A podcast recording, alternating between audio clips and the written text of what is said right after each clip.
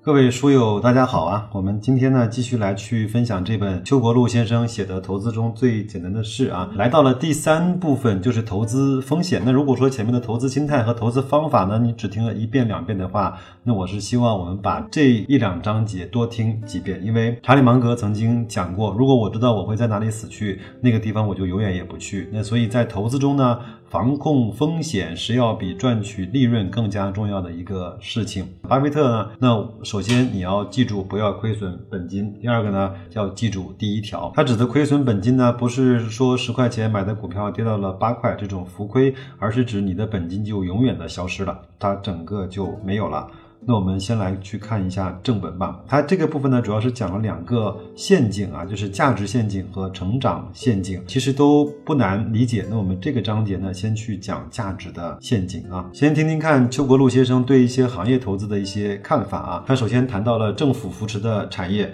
他说，在政府对新兴行业的大力扶持下，光伏产业曾经的中国首富呢也宣告企业破产。这个指的是无锡尚德啊。其实呢，创新从来不是政府管出来的，有些事情呢就是应该交给市场来做。最好的管理就是不管，最好的产业政策就是没有。我记得有一次在一个访谈还是一个节目里面，董明珠呢说，我不需要国家给我们产业的扶持政策，我们就需要国家给我们一个公平的竞争环境，给我们一个更好的去展制造的这样的一个舞台就够了。那政府呢不该管的乱管，该管的食品安全、药品质量、环境污染又不管。是政府该转变职能的时候了。想想看，我们中国这些进入了 WTO 之后，这些备受保护的电信行业，包括。我们的汽车行业到了今天依然还是跟别人没有办法去竞争，但是反倒是那些不被保护的家电行业，包括我们的互联网的行业，倒是自己冲杀出来了一片天地啊！他接着又说，政府补贴的行业，二零一零年的时候呢，很多人喜欢去炒区域或行业的政策。其实相关板块的超额收益并不能够很持久。研究一下过去五年涨幅在十倍以上的个股，港股、美股中的中国互联网公司自不必说。那么我们再来看一看工程机械、白色家电、地产、食品饮料行业等行业里面的龙头出的十倍股，便可知啊，好企业是市场竞争出来的，不是。政府补贴出来的第三个呢是选马还是选骑师？这个呢也是邱国禄在这本书里面呃讲的一个比较重要的观点啊。他说两两者呢都有道理。一个简单的原则就是说，对于小公司来说，骑师更重要一些。就是小公司它的老板、它的 CEO、它的领路人，对小公司来说它更重要。对于大公司来说，马本身的质量更起决定性的作用。在 A 股的上市公司中，好马呢屈指可数，好骑师更是凤毛麟角。所以呢，我更倾向于去选赛道，那些别人想进却进不去的赛道，那一些。一马平川没有半马锁的赛道，那一些领跑者有先发优势的赛道。那下面呢，我们进入这个章节的正文，就是讲价值陷阱啊。价值投资呢，最需要的就是坚守，但是呢，最害怕的就是坚守了那些不该坚守的。金融危机的时候，大概就是指两千零八年啊，花旗银行呢从五十五元跌到了一块钱的过程，就深度套牢了无数的盲目坚守的投资者。我知道有人在五美金、三美金的时候去买了一些花旗银行，但是即便你是在三美金买了花旗，它跌到一美金，你依然亏损了百分之六六十五以上。那关键呢，就是要去避开那个价值。的陷阱，所谓价值陷阱呢，指的是那些再便宜也不应该去买的股票，比如现在的乐视啊，因为其持续恶化的基本面会使股票越跌越贵，而不是越跌越便宜。下面他举了几个例子啊，有几类股票呢容易是价值陷阱。第一类是被技术进步所淘汰的这类股票呢，未来利润很可能逐年走低，甚至是消失。即使是市盈率再低，也要警惕。例如，数码相机发明了之后，主业的是胶卷的柯达的股价从二零一四年前的九十元一路跌到了现在的三元多。就是标准的价值陷阱。所以，价值投资者一般对技术变化快的行业需要特别的谨慎。每每呢看到这样的文字的时候，我就想起来老巴呀，巴菲特，他说我从来不会去投资那些高科技的行业，即便是我错过了亚马逊，我错过了谷歌，我依然认为我当年的决策是正确的。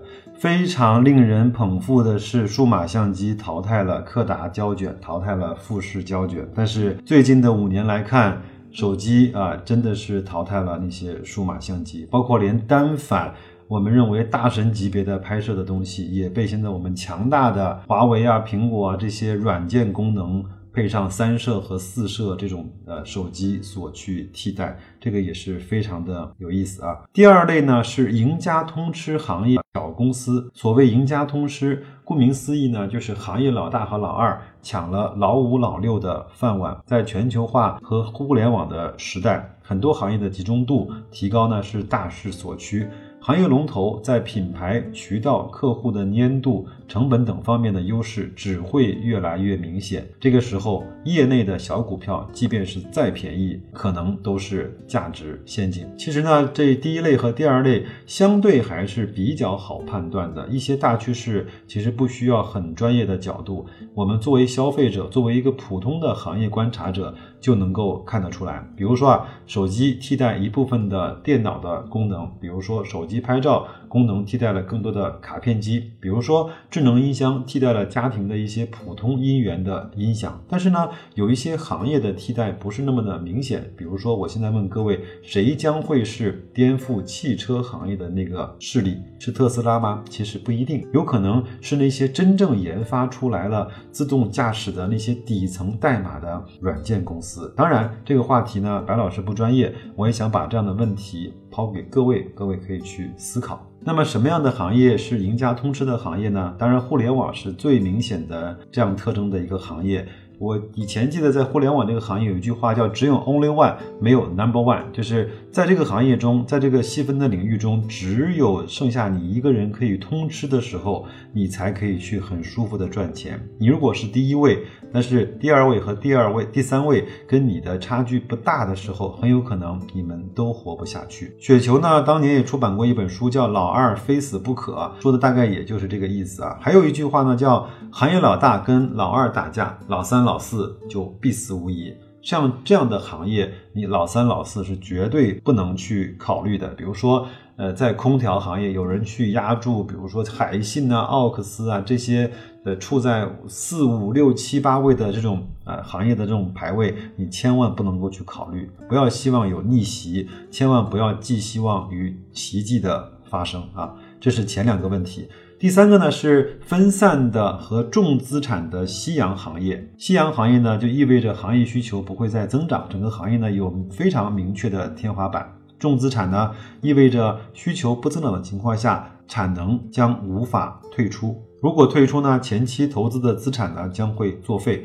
分散呢意味着供过于求时，行业可能无序的竞争，甚至价格战。因此，这类股票的便宜是假象，因为其利润可能每况愈下。现在我们还记得当年巴菲特购买伯克希尔哈撒韦吧？因为当时呢，这家公司是一家纺织的公司。当时巴菲特呢是按照低于他整个公司的净资产很多的价格去购买了这家公司。但是当他苦心的经营了几年之后，发现他真正要退出纺织行业的时候，那些。些在净资产报价以下的那些机器，完全不是按照净资产去核算的，而是按照卖废铁的价格来做的。所以这个呢，是给巴菲特和芒格一辈子最痛彻心扉的一笔的投资啊。所以呢，我们现在看到伯克希尔哈撒韦这些公司呢，虽然是他们的母公司，但是也是由于当时无奈的情况下。保留了这家公司，这也算是一个机缘巧合吧。第四类呢是景气顶点的周期股，在经济扩张的晚期，低市盈率的周期股呢也常常是价值的陷阱，因为此时的顶峰利润是不可持续的，所以周期股呢有时候可以参考。市净率和市销率等估值的指标。我呢，在半年前、一年前的时候呢，跟大家去建议过，可以按照市净率为参考标准去购买那个券商的 ETF，其实就是这个道理啊。那在高市盈率的时候呢，去买入；在低市盈率的时候卖出，这是一个做周期股投资的时候一个。必须要去遵守的一个基础的规则。另外呢，买卖周期股必须要结合自上而下的宏观分析，而不能够只靠自下而上的单个的选股啊。这个呢，其实是入门阶段的投资者经常犯的估值低估的陷阱，包括煤炭、钢铁、有色金属，甚至是连券商这样的周期性的行业。就是要等它在市盈率达到最高的时候，恰恰是我们的买入点。当市盈率达到一个低点的时候，往往是这个行业的顶峰。那么这个时候呢，就应该去卖出了。而白老师呢，是从来不碰煤炭、钢铁和有色金属的，因为那个。投资的因素不仅仅是市盈率一个指标这么简单，还有国家政策、经济周期，还有整个行业的这种情况，我完全 hold 不住啊！以我的能力呢，只敢去定投一点点的券商的 ETF，仅此而已啊。第五类是那些具有会计欺诈的公司，但是呢，这一类的陷阱并不是价值股所特有的。在成长股中的欺诈行为更为普遍。这几类的价值陷阱呢，有个共性：第一呢，就是利润的不可持续性，因此目前的便宜只是表象，基本面进一步恶化之后就不便宜了。只要能够避开价值陷阱，投资呢可以很轻松，找到一家便宜的公司买入并持有，直到股价不再便宜，或者是发现公司的品质没有你想象的那么好的时候。就把它给卖出，这是一个蠢办法。但是呢，正如美国士兵守则里面说啊，如果一个蠢办法有效，那么它就不蠢。对我们普通的投资者来说，其实识别会计的欺诈并不容易，但是呢，也不是完全没有办法。比如对我来说，就有一个很笨的办法，那些从来不分红的公司，我就不买。哪怕它再好，有可能不分红的原因不是因为财务欺诈，但是它如果有财务欺诈的话，它一定不会加大现金的分红，这是这样的一个关系啊。还有呢，就是有那些有过财务造假案底的公司不要买，因为有一句话叫“只有从来没有造假的公司，没有只造假过一次的”。公司，他只要有了前前科，他就一定会再次的去嗯犯类似的错误，用一些匪夷所思的理由去解释业绩的忽高忽低、盈利的飘忽不定的公司，我也从来不看，从来不买。比如说著名的獐子岛，海水来了，那个扇贝冲走了，海水又好了，扇贝又活了，前面还有一个。什么样的就是呃养殖的公司说他的猪死了什么五千万头啊？你想想看，五千万头猪的尸体堆在一块，将是一个多么庞大的一个景象。嗯，我觉得这个也是匪夷所思啊。最后呢，如果你还想从财报中获得一些更多关于财务的一些知识和一些评判的手段和方法，那我也推荐各位呢去看看唐朝老师那本手把手教你读财报的第一集。我相信里面大部分的内容我们都读了，对我们各位是有用的。最后呢，总结一下啊，叫金玉之堂，莫之能守。这个呢是《道德经》的这句话，不妨当做对低门槛行业所谓成长。股的警示，低门槛的行业呢，护城河窄而浅。城内如果满是金银财宝，就是代表的高增长啊、高利润啊，那只能有一个结果，各路人马都会攻入城中。因此，高增长必须有高门槛，就是那些品牌、渠道、规模、资源、资质和核心技术作为后盾，就是我们认为它应该有一个深深的、宽宽的护城河，否则容易引来恶性的竞争。那我们下一期再跟大伙讲成长的各种陷阱，好吗？那就这样，祝各位投资愉快，再见。